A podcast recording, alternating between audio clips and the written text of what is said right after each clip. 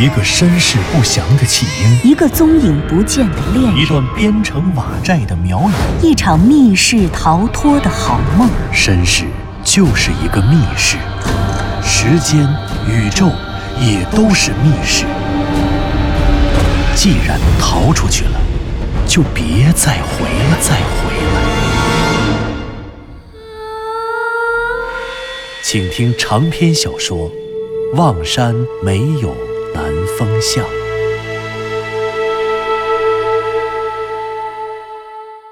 第一百零六集。梅园县公安局刑侦支队夜袭缅甸翁丁村，将前日抓捕中侥幸逃脱的毒枭桑博绳之以法，却在返回中国的途中，在早已停航的无人水域班洪河缅甸辖区内，发现了一具顺水而下的男尸。刑侦支队队长刘迪川根据水流速度和尸体检验报告，判断案发现场位于班洪河上游盐帅乡某处的河滩台地。而在盐帅乡，符合案发现场特征的河滩台地一共有两块，一块通往班洪河北岸山上的懵懂村，这块河滩台地距离懵懂村很近。而另外一块河滩台地则辗转通向班洪河南岸的佤族村寨大满海，可这块台地与大满海之间距离较远，要走三四里地的山路才能到达。不过，作为案件负责人的刘迪川却舍近求远，毫不犹豫地干脆放弃了懵懂村，带队直扑大满海。这一反常规的判断和行动，令包括小霞在内的所有刑警队员深感困惑。哎，刘队，不行，我还有最后一个问题。我说你这问题怎么这么多呀？没办法呀，跟不上你的思路，当然问题就多了。其实这点我是最不明白的，你凭什么断定凶手和死者都是大满海村的？人家西奈所长可是说了，班红河有两块台地都符合命案现场的特征。大满海后面的台地，离村子要走三四里山路，那相当远了已经。而懵懂村可下了山几百米就到台地了。懵懂村去台地杀人抛尸很方便，而大满海那么远，我倒不是说因为一个远一个近，一个杀人难，一个杀人更简单，就认为应该是懵懂村。但起码说懵懂村的概率明明应该大一点啊，起码应该让两个地方都列上。你怎么能反而直接把大概率的懵懂村给排除了，就认定是大满海了呢？哼，这个呀，这个你不明白倒是情有可原，其实挺简单的，我给你讲讲你就知道了。而且以后保不齐你自己办案的时候也能用着。哦，什么问题？小霞立刻来了兴致，她格外珍视和刘迪川一起办案的经历，希望从中学到更多有用的东西。于是她转过头，认真地听着。呃，捋一下办案的思路啊，先说说台地。你捞上尸体，包括把尸体放进法医室以后，我们初步判断，尸体无论是生前还是死后，都不会是坠崖掉进班红河的。对，因为尸体体表没有严重的外伤，骨骼也都完好无损。班红河两岸的崖壁都比较高，如果是坠崖，不可能是这样的。呃，所以案发现场肯定是河滩台地了。另外，尸体两膝上那些创面也印证了河滩碎石的存在。那么，既然是河滩台地，问题就来了：班洪河两岸一直到缅甸，除了快到湄公河的河口那片平原以外，班洪河两岸台地多吗？不多，非常少。为什么少？你知道吗？因为，因为周围都是山啊。哈哈，你这个答案啊，差强人意。是有山，但关键不是说山和悬崖，关键还在于台地的形成。班洪河两岸的所有台地都是一个迷你的冲积平原，也就是说，水流在遇到大山的阻隔时都要转向。可水流一旦转向，流速就会降低，对吗？对呀、因为有了阻挡，阻力增大，必然流速降低。这就跟开车一样，过弯道的时候，速度不可能像直线行驶那么快。对。可河水的流速下降了，河水中裹夹的泥沙碎石就会因为速度慢而被放下，等于是班洪河就地卸货了。这样就形成了很小的冲积平原。当然了，这不叫平原，而是个小小的台地。那这些台地会形成在什么地方呢？一定是山体的反向。以班洪河为例，班洪河呢是一条东西走向的河，西高东低，它一路向东，但却有过几次转向。转向的原因是因为河道被大山隔断了，所以河水只能转向，或者向南，或者向北，转过大山，再继续向东。对呀，那又怎么样？别急啊，你结合一下，河水转向是因为有大山阻隔，而大山阻隔了，就会让河水的流速降低。河水就会就地卸下泥沙和碎石，哦，所以就形成了河滩台地。没错，而且啊，这些河滩台地有个特点，就是河水的每次改道，如果河水向北流，则说明改变河道的那座大山在河的南岸。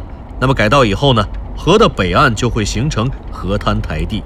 同理，如果河水往南流了，就说明改变河道的那座大山应该在河的北岸。那改道后，河的南岸就会形成河滩台地，因此啊，都不需要看图我就知道，位于班洪河南岸的蒙董村的山下为什么会有台地，一定是因为它的北面有一座高山。同理，位于班洪河北岸的大满海后面为什么会有河滩台地呢？一定是因为它的南面，也就是班洪河的南岸有一座大山，是这个道理吧？是是。是小霞连忙点头，可是她一边点头，一边依旧是一脸的茫然。当然了，为了准确无误，我还是要来了一张班洪河的等高线图。果然，我在蒙董村的对面，班洪河的北岸找到了一座大山；在大满海的对面，班洪河的南岸找到了一座大山。当然了，这些只是第一步。如果只想到这些，我肯定得两个村子都布控。我仍然不能判断嫌疑人究竟来自南岸的蒙董村还是北岸的大满海。不过事实上，还有一个证据，我们没有用到。证据？什么证据？变形单边金藻。哦，尸体肺里面的那些藻类。可是，小霞挠了挠头，她至今也没明白这些藻类的存在。说明什么？小霞呀，在你看来，尸体的肺里有水藻，这说明什么呢？被害人是在死之前吸入了水藻、少量的河泥，这说明被害人的死因很可能是因为溺水造成的窒息。对，但这是因为你只把变形单边金藻当成了一种淡水水藻，却不认识这种水藻的性质。对对对，我从来都没有听说过这个名字，更别说了解它的性质了。哼，这也难怪。我来告诉你啊，变形单边金藻是蓝藻门单边金藻科单边金藻属的一种水藻，它是一种淡水水藻，就是说呢，它只能活在淡水里、河湖里，而不可能活在海里。对呀，可是这能说明什么呢？我们不是早就知道受害人死于斑红河了吗？不止于此啊，这种变形单边金藻在我们梅园非常少见，不但是梅园，在南方都不常见。它主要生长在北方的河湖里，所以根据变形单边金藻的这种生长特征，我们就可以更加细化被害人被杀的第一现场的环境特征。首先，这些水藻不会是整个斑洪河流域内普遍出现的藻类，而且碰巧会被被害人吸入肺里，说明这个现场的水域内藻类的生存密度比较高。哦，我知道了，水华。是不是水华？这个季节，咱们梅园的河湖里经常会有水华。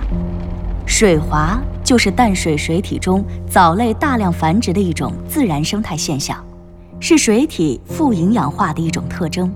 包括变形单边金藻在内的蓝藻门的各种藻类，以及绿藻和硅藻等一些藻类，在大量繁殖之后，会使水体呈现蓝色或者绿色，这就是水华。水华发生在河湖中，便是水华；而如果发生在大海里，那就是赤潮了。在河滩台地上，经常会有相对封闭的、全封闭或者半封闭的小水潭。这些小水潭中的水流的流速很低，在现在这种雨季里，湿度、温度都很适合藻类的生长，所以很容易形成水华。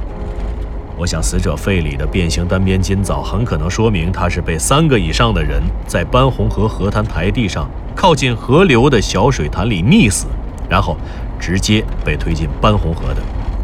而河滩台地上的小水潭，无论是懵懂村还是大满海都可能存在，可由于两者所处位置的不同，水潭里的生物品种分布也很可能有差异，特别是变形单边金藻在南方不常见，因此。我只需要在这两个现场做个判断，看看哪里的小水潭可能生长变形单边金藻，哪里能形成变形单边金藻的水华，就可以判断第一现场的位置了。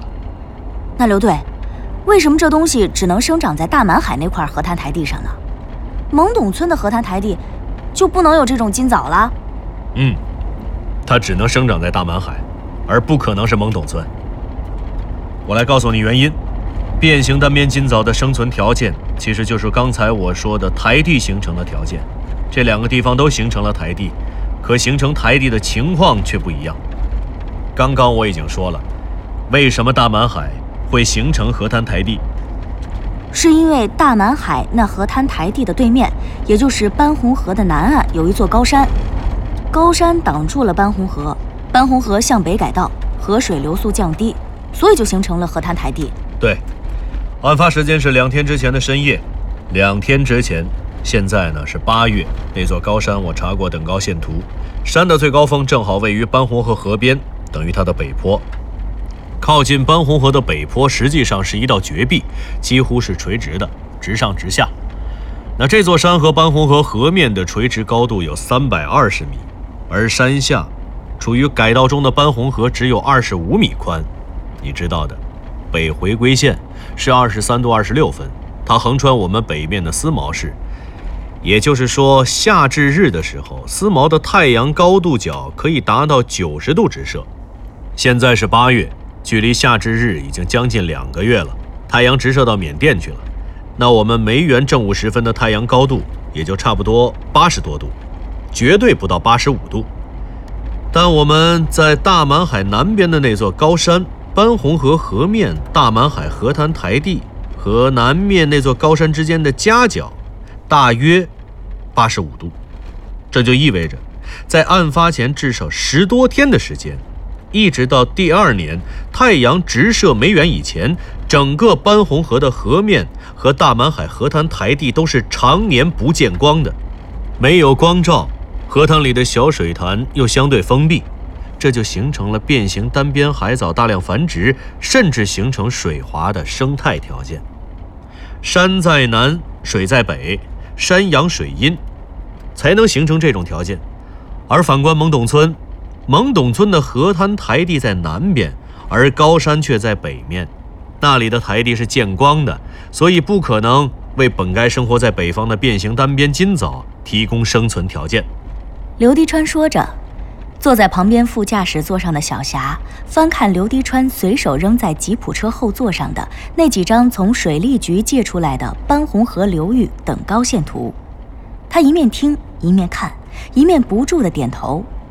在颠簸的山路上，他这么看图，居然也没有晕车。刘迪川说完这些，长出了一口气，摇了摇头，又感慨道：“哎呀，小霞，其实我刚才说的这些啊，一点都不新鲜了。”真挺不可思议的，你知道从肺里找水藻判断死者的死因和具体死亡地点，这招是谁发明的吗？谁啊？你呀？我啊？我真没那么高的辈分，这是世界法医界的祖师爷，南宋的宋慈发明的《洗冤集录》，你知道吗？《洗冤集录》，不知道。哎呀，好好学吧。能学的还多着呢。小心！忽然，刘迪川猛地踩了一脚刹车。原来，在植被茂密的盘山路的一个弯道上，从对向一下子冒出了一辆摩托车。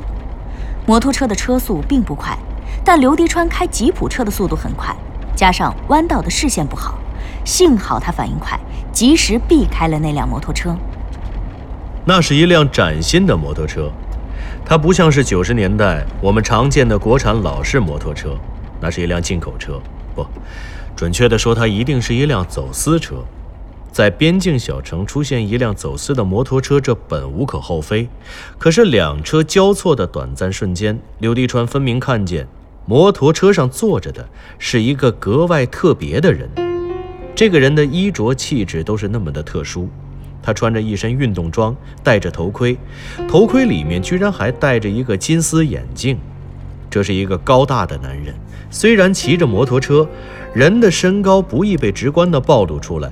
但刘迪川还是从他骑车的姿势上意识到，这是一个身材高大，甚至将近一米八左右的青年男人。他绝不是本地人，他与这条通往穷乡僻壤的乡村土路格格不入，与这座边境小城格格不入。而且，现在的天才蒙蒙亮啊！唰的一瞬间，那就是两车交汇的瞬间。唉，好险啊！刘队。刘队，怎么吓懵了？小霞，这条路是不是只通大满海？对，咱们马上就到了，顶多一公里。刚才那个人，你看清了吗？胶皮的轮胎和泥泞的土路发出了吱吱的声响，吉普车慢慢的、稳稳的停了下来。后视镜里，小张驾驶的那辆车也跟着他们停在了他们车后大约七八米的地方。刘迪川一拉门，率先跳下了车，紧跟着，两辆吉普车里的四个人也心领神会地跳下了车，不约而同地向两辆车中间的空地集结过去。隐隐约约的，在这条道路的尽头，有一些简陋的房舍搭建在山峦与密林中的空地上，那里。便是县公安局法医室停尸房中那具年轻男尸的家乡了。对于站在这里的刑警们而言，这里无非是一座普通的山村，一个普通的瓦寨。所以，在这之前的整个从警生涯中，刘迪川或许从来也不曾设想过，还会有这样一种结局。在那个时代，西南边陲的梅园县乡下。村里的人的交通基本上是靠两条腿翻山越岭，如果需要物资，则通过古老的马帮来进行贸易。这种贸易和物流的方式已经延续了上千年。马帮是赶马的人和骡马队组成的商队，他们翻山越岭，穿越大西南层峦起伏的群山，绕过白浪滔天、激流澎湃的江河。从遥远的东方或者青藏高原运来山民赖以为生的盐巴，再把这里生产的普洱茶制成茶砖，卖到青藏高原，甚至是蒙古高原去。在现代化来临的前夜，大满海的佤族壮丁最有出息的，莫过于敢于加入过往的马帮，走出大山，去过山外的生活。那个时候，工业化的世界离这里还十分遥远。加入马帮，或许就算是农业文明时代里离乡的打工者了。而在上世纪九十年代的梅园，除了双腿和最后的马帮，摩托车开始作为一种现代化的交通工具，改变梅园人的生活。一些极个别的有钱人会购买摩托车充当交通工具。特别是在梅园这样的山区，出了县城往各乡镇去，几乎没有任何一条路是柏油马路，更不要说从乡镇去再下面的村寨了。在泥泞的土路上，轻便的摩托车比汽车的通过性强得多，因此，刘迪川或许是想到了摩托车，或许是为了防备大满海的犯罪嫌疑人可能驾车出逃，于是，五个人下车之后。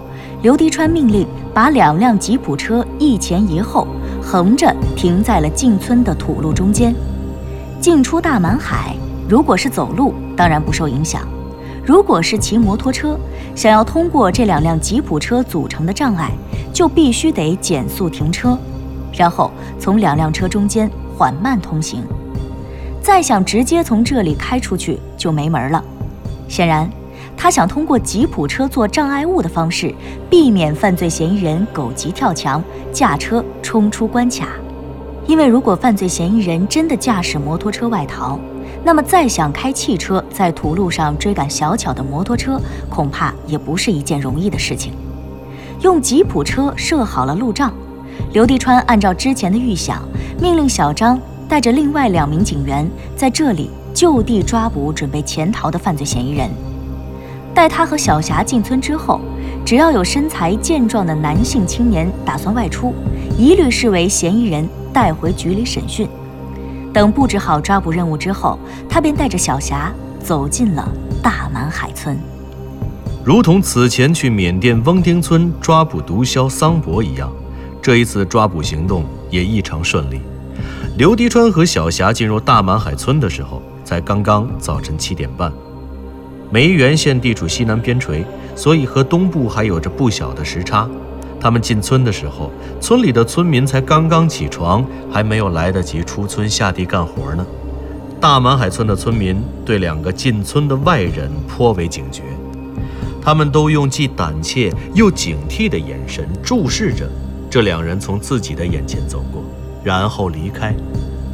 刘迪川问清了大满海村村长的家，然后拿着从水利局借出的两张等高线地图图纸，告诉村长，假称自己是水利局的工作人员。省里打算在大满海后山的班洪河修建一个小型水电站。但兴修水电站之前，需要将一套大型的测绘装备运送到现场。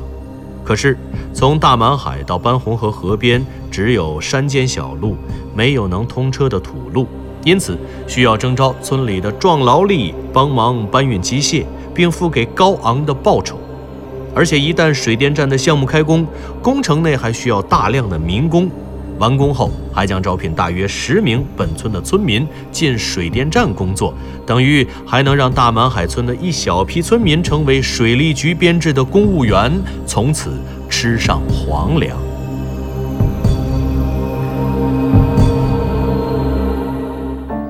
您刚刚听到的是长篇小说《望山没有南方向》，作者刘迪川，演播杨静、田龙。配乐合成：李晓东、杨琛，制作人：李晓东，监制：全胜。